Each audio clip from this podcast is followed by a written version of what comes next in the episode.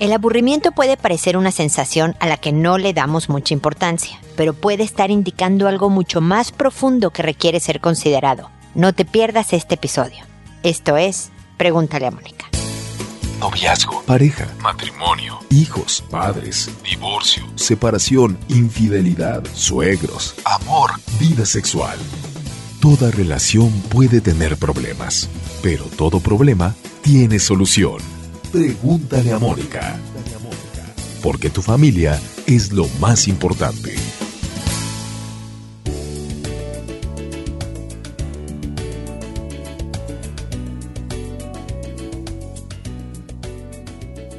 Bienvenidos amigos una vez más a Pregúntale a Mónica. Soy Mónica Bulnes de Lara. Como siempre, feliz de encontrarme con ustedes en este espacio que no se aburre. No se aburre de estar con ustedes y ser parte de su vida espero que desde hace 12 años y si llevas menos no importa, espero que nuestra relación sea muy fructífera y muy larga. Recuerden visitar la página www.preguntaleamónica.com. Desde ahí hacerme sus consultas, se los agradecería mucho, me han llegado muchas a través de Facebook y también está bien, pero cuando me llegan a través de mi página contestan unos datos que solo lo sé yo, de qué país son, cuántos hijos tienen, si son casados, solteros, separados, qué onda. Esto me sirve para mí estadísticas para saber quién es mi auditorio, nada más. Eh, obviamente viene su correo, una serie de cosas, pero háganlo por ahí porque además en la página están los libros que he escrito para ustedes, los videos que existen también para dar información adicional sobre diferentes temas y eh, bueno, todos los episodios y las redes sociales en donde eh, ojalá nos quieran seguir. Así que visiten la página. Y ya entrando en el tema del día de hoy, todos hemos estado aburridos en algún momento de la vida es muy sano. El ocio, el no tener mucho que hacer y estar medio vegetando por la vida, puede dar camino a creatividad, puede dar camino a un descanso merecido para recuperar pilas. Es decir, denle sentido a esta parte de qué horror, no tengo que hacer y estoy un poco aburrido. O lo que estoy haciendo es aburrido. Mi trabajo, esta parte de mi trabajo es aburrida. Esta parte de mi quehacer en casa o esta parte de lidiar con mis hijos o con mi relación de pareja es aburrida. Todo esto son señales que invitan a, a mejorar la cosa. El aburrimiento es algo que nos está diciendo que debes hacer algunos cambios, algunos ajustes, unos más grandes, otros más pequeños, para remotivarte, para volver a sentirte entusiasmado con la vida en general. Porque la verdad es que esto, estar vivo, el saber que puedes meter oxígeno a tu cuerpo, darte cuenta de lo bueno y lo malo que te rodea, o sea, estar consciente de que eres una persona, es maravilloso, es impresionante, esto solamente debería de entusiasmarnos. Pero la verdad es que los quehaceres de la vida todos nos agobian de repente y nos cansan y nos aburren. Pero entonces sí se trata de hacer un análisis rapidito y ligerito, ¿eh? No se trata de toda una investigación científica, pero de decir, a ver, estoy aburrido con mi trabajo. ¿Puedo hacerlo dentro de la misma empresa en donde trabajo a lo mejor? ¿Puedo hacerlo más entretenido? Es decir, ¿puedo a lo mejor ayudarle al compañero de otro departamento con algún proyecto y yo pueda aprender algo nuevo? Algo que a lo mejor en un futuro me ayude a decir, ah, mira, pues también tengo experiencia en esta otra área porque apoyé en varios proyectos y por lo tanto después mi, mi carrera profesional sea más entretenida. Eh, no, fíjate que trabajo en una tiendita y lo único que hago es atender gente cuando llegan los clientes, no hay carrera profesional, no hay puestos donde subir. Bueno, ¿puedo aprender algo nuevo? Puedo, no sé, voy a aprender japonés. Bueno, mejor chino, creo que comercialmente hay más chinos y pudiera ser un idioma a nivel comercial mucho más necesario. O, ¿sabes qué? Voy a aprender francés porque me encanta cómo suena. O inglés, que lo necesito tal vez para otro trabajo. Puedes de donde estás mejorar las cosas ¿Me aburre mi relación de pareja? A ver, ¿qué está pasando? ¿Qué tengo que hacer yo? No empezar a reclamar que el otro o la otra no es entretenido, o él siempre o ella nunca quiere hacer. Esto es un tema personal, tuyo. ¿Cómo puedes mejorar, entusiasmarte, que te despiertes todas las mañanas diciendo qué buena onda? Mi vida es sencilla, es tranquila, es normal pero estoy encantado de estarla viviendo. Ese es el mensaje que a lo mejor el aburrimiento pueda traerte, así que escúchalo y ojalá hagas estos ajustes de tuercas sencillos pero inmediatos para volver a sentirte feliz.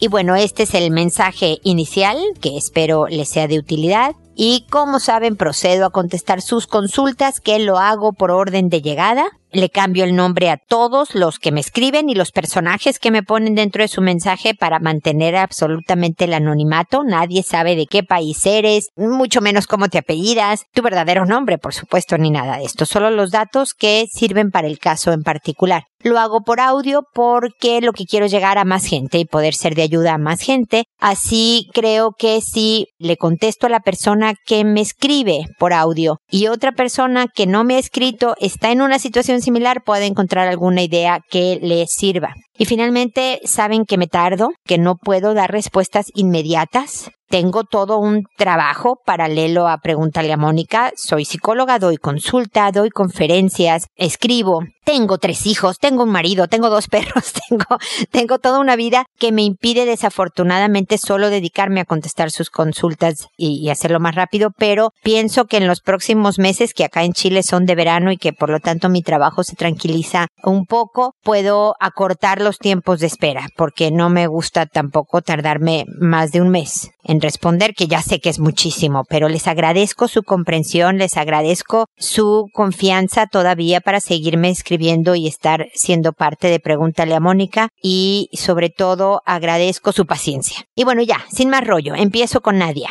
que me dice buenas noches, me recomendaron consultarla sobre este tema. Mi hija asiste a guardería, tiene cuatro años y en varias ocasiones me ha contado que unos compañeritos le han tocado sus partes íntimas. He hablado con ella sobre el tema y me he apoyado de videos para que comprenda qué se debe hacer. Durante un tiempo me decía que ya no sucedía y hoy me contó que volvió a pasar. Y su ropa interior tenía una especie de flujo beige seco y me dio paranoia. Me dijo que dos amiguitos le habían tocado la vagina y la cola. Yo le reiteré que no debía dejar que la toquen. Ella me dice que le dijo a la profesora y que ella les llamó la atención. Le mandé un WhatsApp a la profesora y no me respondió nada al respecto. Mi preocupación es que mi hija no ponga límites en el manoseo y que lo permita porque le guste. ¿Qué hago? ¿Cómo más le explico que no deje que la irrespeten? Mira, tu mensaje, Nadia, muchas gracias por él. Tiene muchos puntos muy buenos. Primero, cuando tu hija, eh, sobre todo cuando en su ropita interior ves eh, flujos, ves descargas de colores que no son los normales, los cotidianos, es mejor llevarla al médico. Porque independientemente de que la hayan tocado con manitas sucias, que no, los niños pequeños, las niñas también, en particular las mujeres, por cómo es su anatomía, tienen frecuentes infecciones urinarias.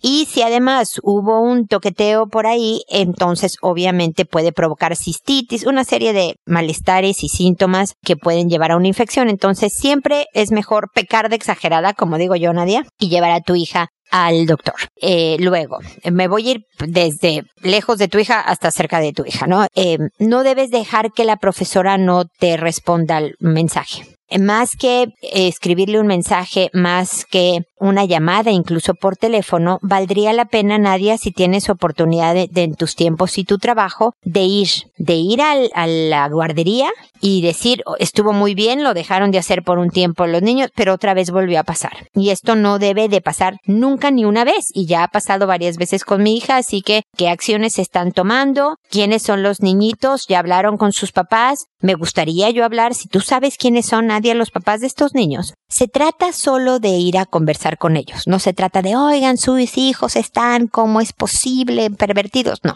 Son niñitos de cuatro años que hacen este tipo de cosas, muchas veces como parte exploratoria normal de la etapa. Otras muchas no son, no está normal. Muchas veces hay otro niñito que o está siendo abusado o vio videos y empieza a practicar cosas en la escuela pero el poner a los papás en alerta de, oigan, está pasando esto, le ha pasado a mi hija, yo ya le dije estas cosas, pero les agradecería que ustedes hablaran también con sus hijos para que esto no vuelva a suceder. Eso también es formar equipo, Nadia. Es involucrar a la guardería, a los papás de los otros niños y tú también por tu lado trabajando en el bienestar de todos los niños, en particular, obviamente, de tu hija, que es la que principal nos interesa porque me estás consultando al respecto. Entonces, esa, esa acción hay que tomar. Y finalmente con tu hija, está muy bien que le reiteres. Tú acuérdate que a los hijos le tenemos que repetir muchas veces las mismas cosas, ¿no? No, no le dices solo una vez, recoge tus juguetes y los va a recoger siempre solita sin que le digas nada de aquí a que tenga 25 años. Ojalá, habrá algún niño excepcional que lo haga. La mayoría de los niños normales hay que decirles 50 mil veces recoge tus juguetes. Bueno, de la misma manera, le tienes que repetir a tu hija que no debe de ser tocada, que no debe de tocar, que no le deben demostrar cosas inapropiadas y dile que es inapropiado, porque luego usamos estas palabras creyendo que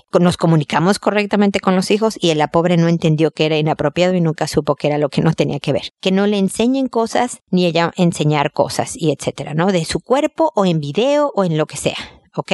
Y además, la parte de la denuncia. No solo es no dejar que te toquen o que te enseñen o que tú toques, sino avisas. Le dices a la profesora y felicítala y apláudele y casi casi hazle de comer algo rico que a ella le guste porque qué niña más inteligente, capaz, fuerte fue al denunciar con la profesora lo que había sucedido.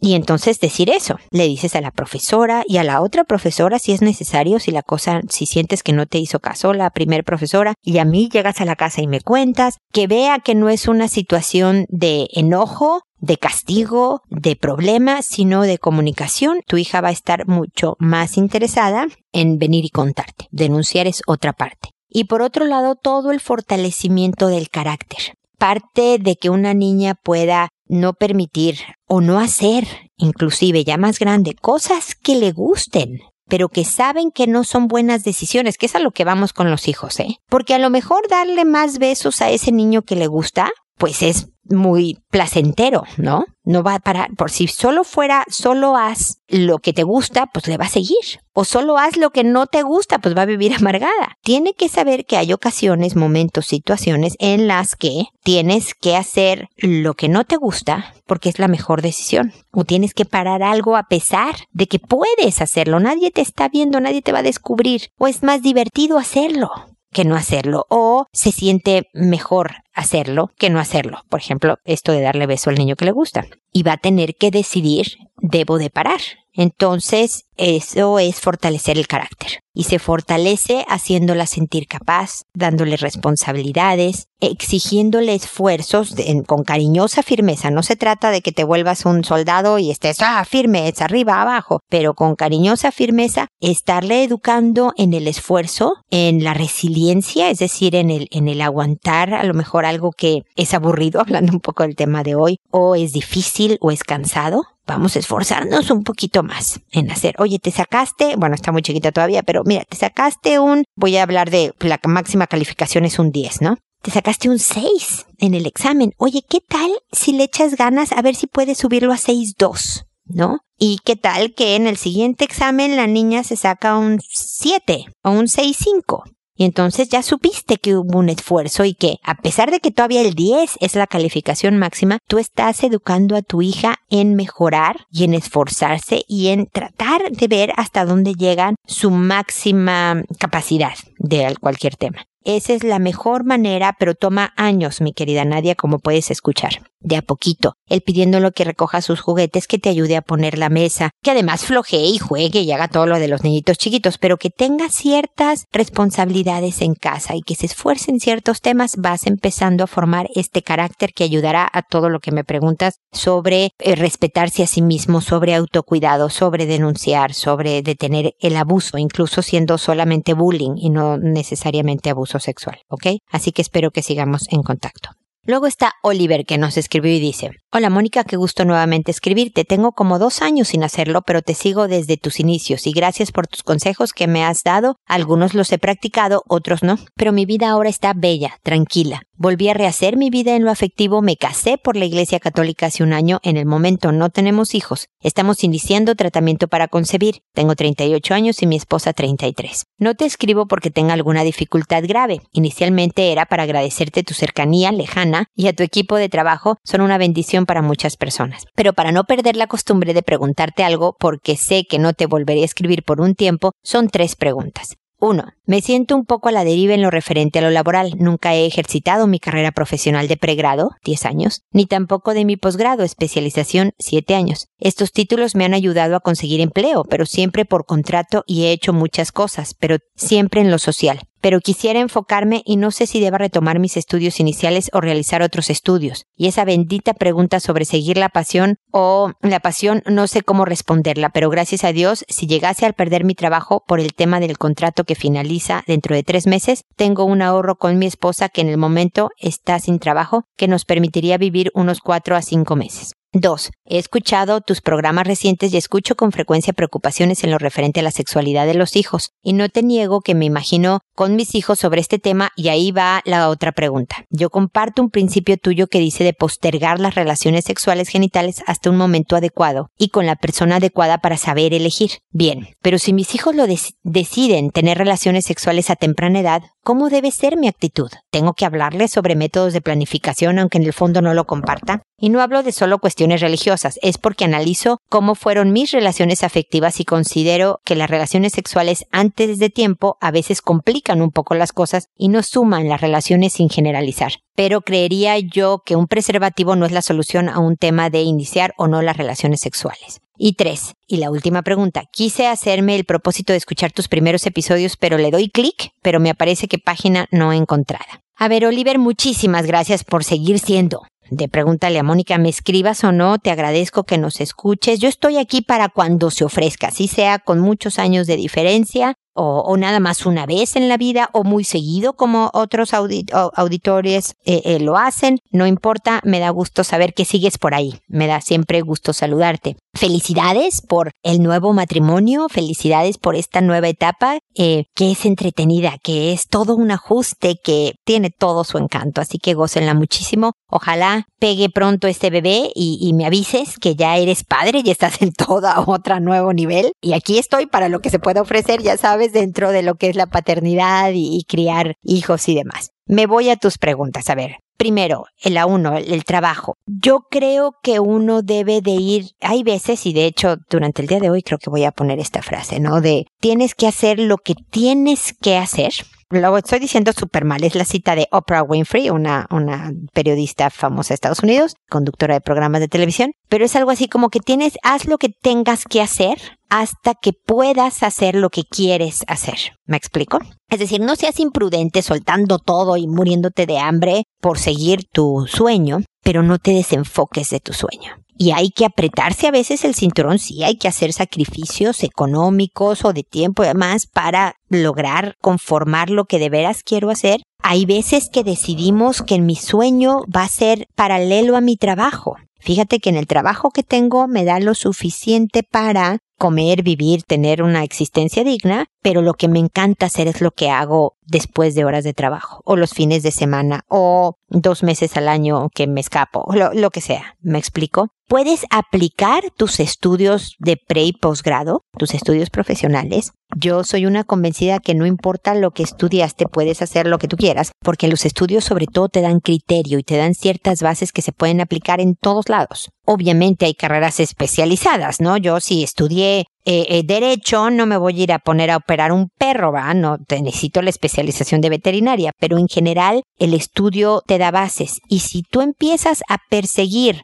esta pasión, puedes detectar qué estudios adicionales necesitas. Yo más que parar y, volver a estudiar algo y, dedicarme a lo que quiero, yo empezaba a dedicarme a lo que quiero. Esta soy yo, Oliver, tú hazle como tú decidas que es lo mejor para ti. Y voy acoplando los estudios que voy viendo que necesito para consolidar lo que es mi pasión. Pero no lo sueltes y ojalá lo hagas, sobre todo si ya va a acabar el, contrato en tres meses, empieces desde ahora, desde antes a, a, preparar este camino antes de los hijos. Va a ser mucho más fácil. Se puede después de los hijos también, por supuesto. Yo hice mi posgrado ya con tres hijos encima. Fue todo un tema porque además eran hijos chiquitos, pero se puede va a ser más fácil si todavía no los tienes o son muy chiquirrines para que puedas ir construyendo. Y habrá, podrá ser lento, podrá requerir de muchos pasos, pero no lo sueltes, Oliver, para que dejes de estar a la deriva, ponle fecha a las cosas. Así escribe los pasos que debes más o menos seguir para ir consolidando esta pasión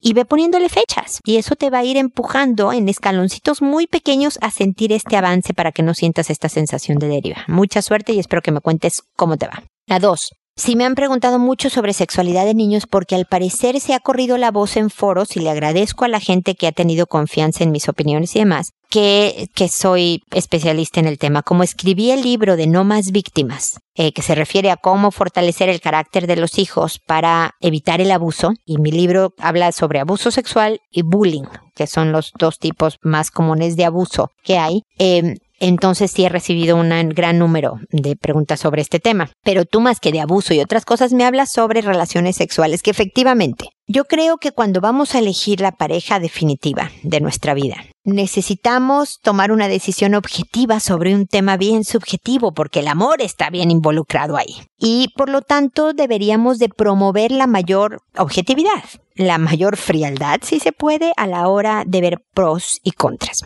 Y creo que si estoy teniendo sexo con alguien, se nublan un poco estos criterios de objetividad, porque es agradable tener sexo, porque nos, aunque gente, mucha gente me dice que pueden separar por completo la parte sexual de quien soy yo como persona, en mi experiencia eh, personal y profesional yo difiero de este punto de vista, muy respetable la de las otras personas, pero te involucra.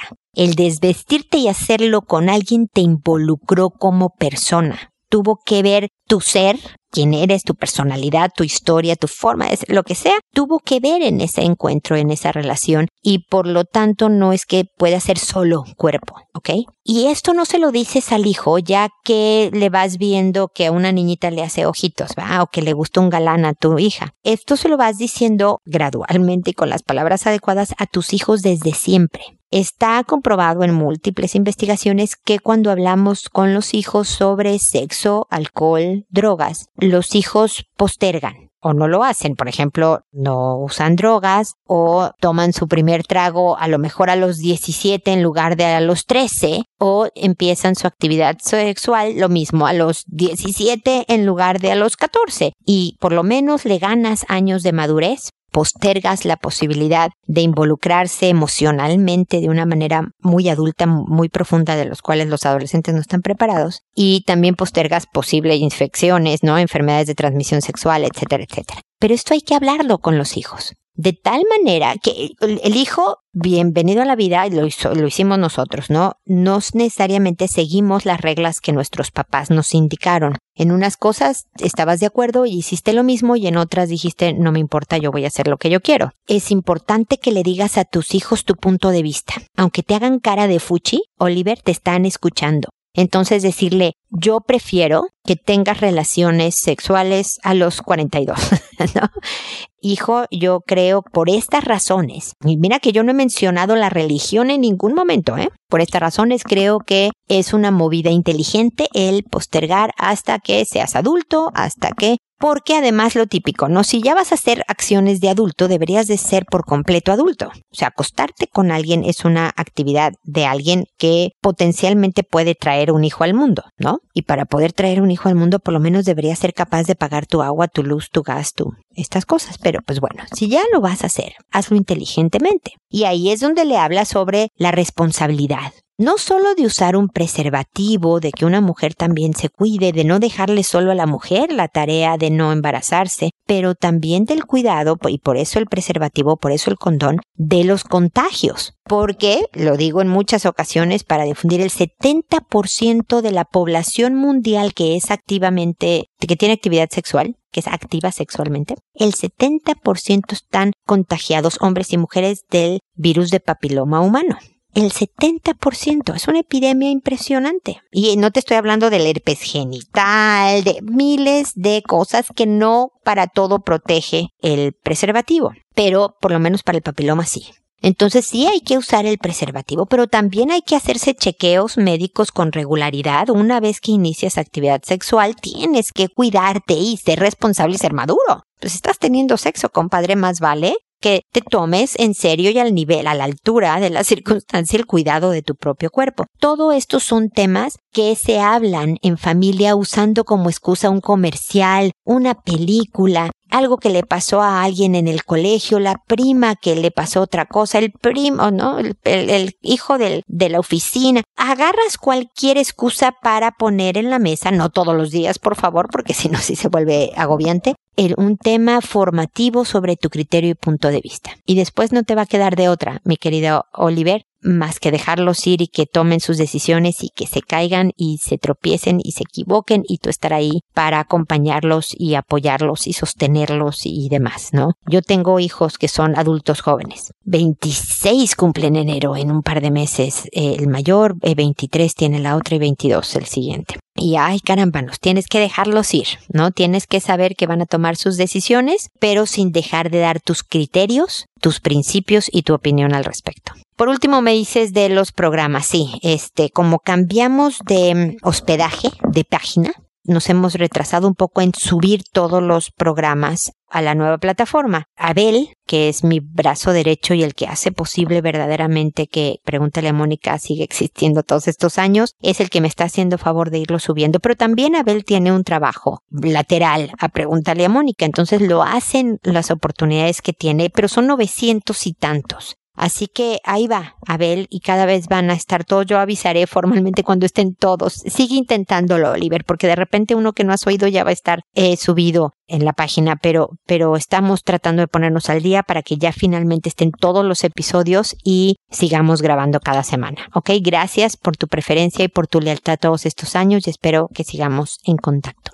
Luego sigue Pascuala, que me dice buen día, Mónica. Esperando que se encuentre de lo mejor, le escribo ya que usted ha tenido contacto con mi esposo en el programa. Pregúntale a Mónica. Ya que usted tiene información de nuestra situación, le escribo, ya que siento que yo misma me autosaboteo en la relación propongo estrategias y las cumplo a medias, o no puedo llegar a cumplirlas, ya sea porque no encuentro el momento o porque le doy importancia a otras cosas. Y es algo que me frustra demasiado. No sé si puede aconsejarme en qué tipo de estrategias puedo usar para no sabotear y poder cumplir mis metas que me propongo. Amo a mi esposo y a mi familia, y de verdad no quiero perder lo que tengo. Él es un gran esposo y siento que yo no estoy dando ese ancho. Muchas gracias de antemano y saludos. Pascuala, sé perfecto quién eres, sé perfecto quién es, es tu esposo. Por favor, dile que le mando cariñosos saludos a ti y a él y a su pequeña hija. Y déjame decirte que, que este es el cuento de toda pareja, ¿eh? Que tratamos y no nos sale bien y volvemos a insistir y, y, y, nuestra historia, tú que me dices me saboteo y no las cumplo, le doy importancia a otras cosas, todo tiene que ver con tu historia, cómo te criaron en tu casa, cuál es tu personalidad, qué te ha pasado en la vida y demás. Pero lo primero que ya tienes es esto último.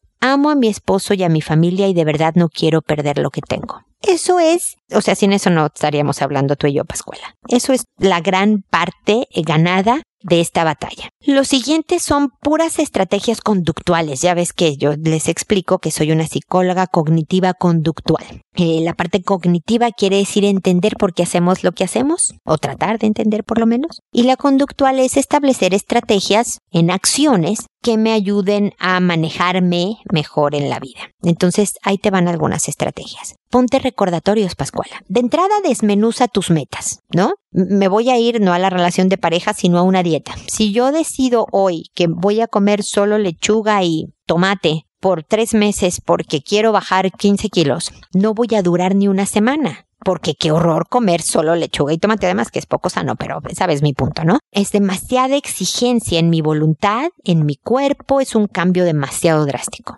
Pero si yo digo esta semana, es más, hasta más chiquito, Pascuala, hoy, solo hoy no voy a comer harina ni azúcar. Nada que tenga harina, nada que tenga azúcar. Esos son panes, tortillas, puras cosas ricas, te lo digo, Pascuala. Pero creo que si nada más digo solo hoy, mañana ya veremos, puede que aguante, puede que pueda.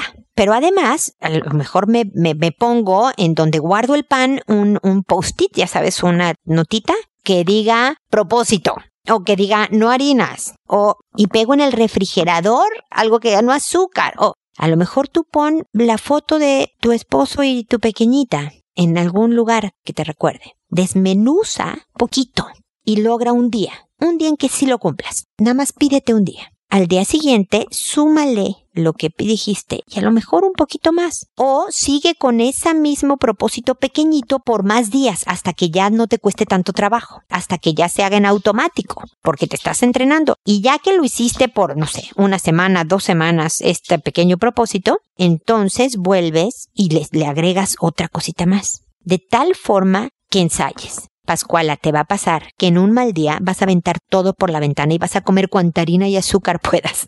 Eso no te hace una fracasada, no voy a poder, esto ya no sirve para nada. No te vayas al fatalismo. Es un mal día, un mal rato y retomas. Otra vez, mañana empiezo. No azúcar, no harinas. ¿Me explico? Y así toda una vida, Pascuala. Aquí estoy. Qué bueno que ahora tú me escribiste para que ojalá eh, sigamos en contacto, me des la oportunidad de acompañarte en, en este proceso, ¿ok? Así que, bueno, sigamos con correos y, y formas de estar en contacto. Gracias, Rebe eh, Pascuala. Ahora sí sigue Rebeca, que nos dice, no sé qué hacer con mi hijo de año y medio. Me desespera y a veces siento que no lo quiero. Mi situación es complicada. Estudiaba mi carrera y me embaracé. Mi relación con su papá no es de lo mejor. Es un hombre casado, Perdí mi carrera, quedé como la peor persona del mundo con mi familia, las humillaciones nunca faltaron, no disfruté a mi hijo bebé porque tenía que dividir mi tiempo en escuela, trabajo, casa, bebé y al final me quedé a una materia de obtener mi pasantía. Desde entonces vivía con mis padres, quienes estaban decepcionados de mí y todos en la familia me trataban como peste, sin mencionar que el papá de mi hijo se alejó un año y tiene poco que volvió a apoyar con la alimentación. Era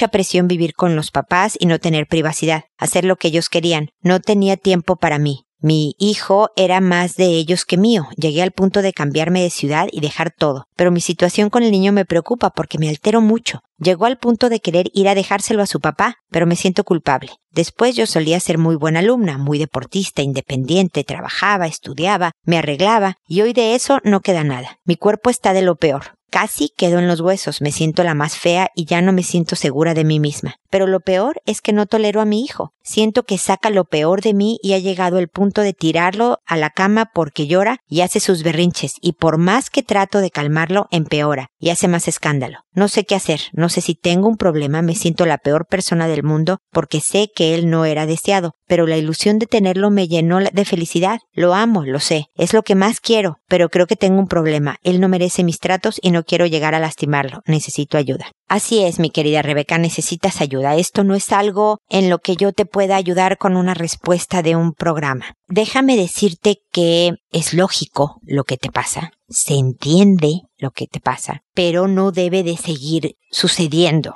lo que te pasa por el tu bien y por el de este pequeñito que no tiene ningún tipo de culpa en las circunstancias en las que vino al mundo, ¿ok? Pero no se ha desarrollado entre tu hijo y tú el vínculo, la cercanía, el lazo fuerte que se requiere para llevar la, situación en paz. Además, necesitas herramientas de educación de hijos. Esto sí, lo primero que te puedo recomendar al fin que no tiene ningún costo es que escuches todos los episodios de Pregúntale a Mónica de a poquito siempre hago el mal chiste de que para que no te des sobredosis, porque son muchos, y puedas ir adquiriendo algunos conocimientos sobre las diferentes etapas de los hijos y algunos conocimientos sobre diferentes estrategias educativas que en 12 años de trabajo de hablar de relación de pareja, educación de hijos y persona, pues te podrás imaginar que se ha acumulado mucha información que puede ser útil, que no te va a costar, eh, no tienes que ir a un curso o a ir a, a, una asesoría con un especialista ni nada, ahí están para ti, pero definitivamente no sé cómo esté tu situación económica, pero busca la ayuda psicológica que necesitas, Rebeca, porque efectivamente este tema esta circunstancia, esta situación que te embarazaste de un hijo no planeado, te rompió, lo voy a decir en palabras sencillas. Fue algo que nunca esperaste que sucediera en este plan de vida que tú tenías porque trabajabas, eres independiente, te arreglabas, deportista, todo esto, y de repente sucede un imprevisto que tiene nombre y apellido, ¿verdad? En este caso, y este cambio de ruta te desubicó por completo. Entonces, Rebeca, aquí estoy para asesorarte. Efectivamente, le estás transmitiendo y por eso tu hijo no colabora, porque siente una vibra de rechazo a pesar de que estoy segura de que lo amas con locura y pasión. Pero los hijos son un buen termostato emocional, perciben, incluso cuando no se lo estás diciendo en palabras, estoy nervioso, estoy enojada, saben cómo está el ambiente y necesitas urgentemente un tratamiento psicológico y una asesoría que te la puede dar la misma psicóloga o psicólogo sobre educación de hijos. Qué bueno que ya tienes el apoyo económico del papá de tu hijo. Ojalá las cosas con tu familia poco a poco empiecen a mejorar. Puedes terminar la carrera, puedes retomar, Rebeca. Aunque no tengas ganas, arréglate. Haz deporte. Puedes hacerlo con hijos. Tú ve todas las mamás y papás que salen a correr con el niño en la carreola, ¿no? Puedes retomar, Rebeca. Yo lo dije hace, no sé si en este programa ya no me acuerdo, o en el anterior, que yo acabé el posgrado ya casada y con tres hijos que iban al colegio. Fue una locura, ¿eh? Déjame decirte, porque pues sí, tienes casa, hijos y trabajo y, y además estudios, pero quiero decir, se puede. Agradeces cuando terminas y te pintas las canas que te salieron en el proceso, pero se puede, Rebeca. En ti está todo esta persona que me dices que eras. Independiente, trabajadora, estudiosa, arreglada. Todo esto ahí está guardado. Lo pusiste en un cajón muy al fondo de tu persona. Hay que traerlo a la superficie nuevamente. Y no podemos esperar a que tengas ganas de hacerlo, Rebeca. Tienes que hacerlo sin ganas. Por eso te digo, arréglate y sal a caminar con tu hijo o sal a correr con tu hijo, ¿ok? Ese es el primer paso. Y localiza, por favor, ayuda especializada, o sea, el psico a la psicóloga. ¿Ok? No sé qué país seas, pero siempre hay maneras de una buena recomendación e incluso negociar el precio para que obtengas la, la, ayuda que necesitas sin que sea perjudicial para tu economía familiar. Sigamos en contacto, Rebeca. Como le decía también a Pascuala, permíteme acompañarte en este proceso para que mejore tu vida y la de tu hijo también. Así que espero que sigamos en contacto. Y espero también amigos que nos volvamos a encontrar en Pregúntale a Mónica y recuerden hacer todo primero con amabilidad. Hasta pronto.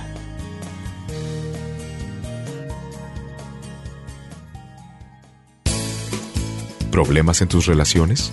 No te preocupes, manda tu caso, juntos encontraremos la solución. www.preguntaleamónica.com Recuerda que tu familia es lo más importante.